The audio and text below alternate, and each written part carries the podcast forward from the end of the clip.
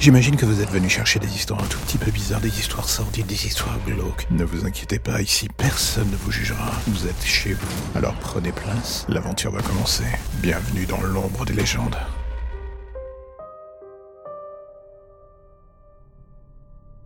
Le 31 décembre 2020, à 23h50, le corps sans vie de la jeune Stéphanie Moreau fut retrouvé dans un squat du 20e. Une zone fréquentée au mieux par des graffeurs, au pire par des toxicos. À première vue, une jeune fille de bonne famille comme elle n'avait rien à faire dans ce monde. On aurait même pu dire que ce n'était pas son monde d'ailleurs. Son corps présentait d'innombrables traces de coups, un déferlement de violence physique, mais aucun stigmate sexuel. La police resta pour le moins estomaquée devant ce déferlement de violence. Mais ce qui allait suivre n'était rien en comparaison de ce qui se dévoilait dans l'affaire Stéphanie Moreau. L'enquête, justement, progressa à vitesse grand V. Il faut dire que la famille Moreau, par ses liens avec des nombres politiques, avait le bras long. Il fallait trouver un coupable, à défaut du coupable. Le souci était que très vite l'enquête patina. Tout cela jusqu'à finir par atteindre un point mort. Les squatteurs furent relâchés. Les amis de Stéphanie furent innocentés. Il n'y avait pas de traces, pas de direction plausible. Jusqu'à ce qu'un appel anonyme relance l'enquête dans une nouvelle direction totalement improbable. Le frère de Stéphanie Moreau, Bertrand, son frère jumeau.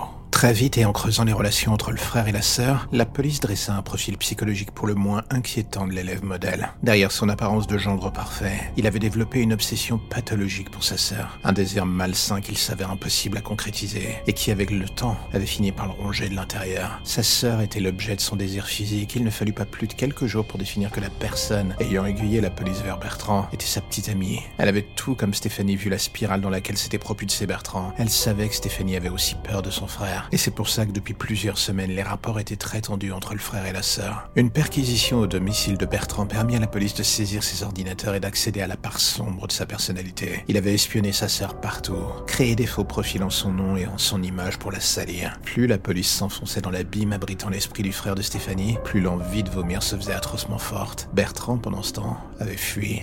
Conscient d'être démasqué, il n'avait pas supporté de devoir affronter le regard de ses parents, de ses amis ou de la société au sens large. Il savait pertinemment qu'il était un monstre, il avait appris à vivre avec. Mais justement, avec le temps, il n'arrivait plus à lutter contre ses désirs les plus sombres. Alors qu'il avait voulu avouer tout à sa sœur, elle avait été écœurée en apprenant cela. C'est ce que Bertrand raconta dans sa lettre d'aveu envoyée à la police. Elle l'avait menacé de porter plainte, de tout dire à sa famille, de le ruiner. Et c'est alors que le désir avait fait place à la rage. Un coup trop fort, un moment de panique. Sa sœur était morte sur le coup en tombant et en se heurtant contre un meuble.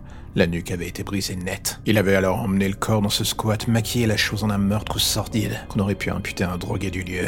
Il avait détruit l'objet de son désir en se disant que c'était peut-être la seule manière de reprendre une vie normale. Ce n'était qu'une fois l'indicible accompli qu'il avait compris l'immensité de son méfait. Il terminait la lettre en indiquant qu'il ne demandait pas pardon, qu'il savait ce qu'il avait fait, et que pour lui, il n'y avait plus qu'une seule solution. 24 heures plus tard, un promeneur du parc de Sceaux découvrit le corps sans vie de Bernard pendu à un arbre. Le monstre avait décidé d'être un lâche jusqu'au bout, préférant la mort à la justice. Aujourd'hui, ça fait 35 ans qu'il me cherche. 35 ans que mon nom est là, sur toutes les lèvres, les rapports de police, les journalistes et j'en passe. C'est vrai à leur décharge qu'un serial killer en France, c'est plutôt rare. D'habitude, c'est chez les Américains qu'on a tendance à trouver ça. Alors du coup, oui, ça fascine, ça dégoûte. Mais quoi qu'il arrive, l'envie de démasquer qui est le monstre reste. C'est un sentiment presque normal, j'ai envie de dire. Je peux pas leur en vouloir du coup.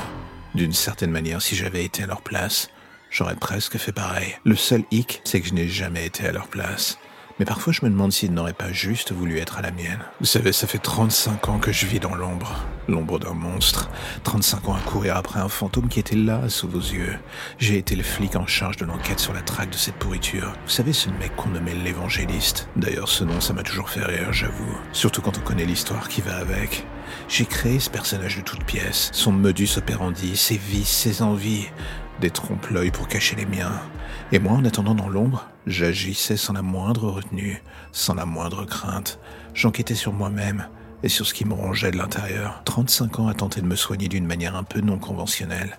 35 ans d'envie, 35 ans de rechute.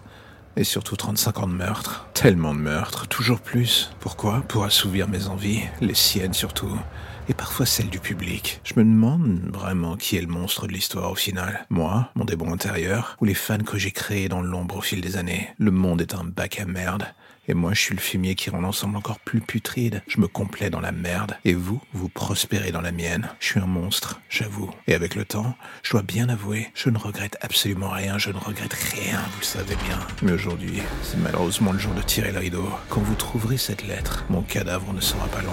Et en écrivant ces mots, vous savez ce qui m'amuse le plus? C'est d'imaginer la gueule de toutes ces personnes qui pendant des décennies ont à mes côtés cherché un monstre, un enfoiré qu'ils avaient de pile départ sous les yeux, pile devant eux. Ironique comme situation, n'est-ce pas?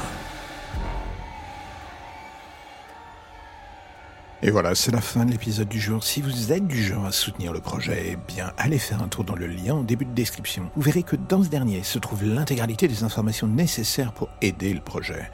Le soutenir, en parler, partager, s'abonner. Tant de choses à faire, tout cela regroupé en un seul lien. J'ai envie de dire, c'est magique. Alors n'oubliez pas, si vous aimez ce podcast, abonnez-vous, soutenez-le, parlez-en. Vous pouvez le faire dans l'ordre, à l'unité ou comme vous le voulez en fait d'ailleurs. À bientôt mes chers auditeurs de l'ombre.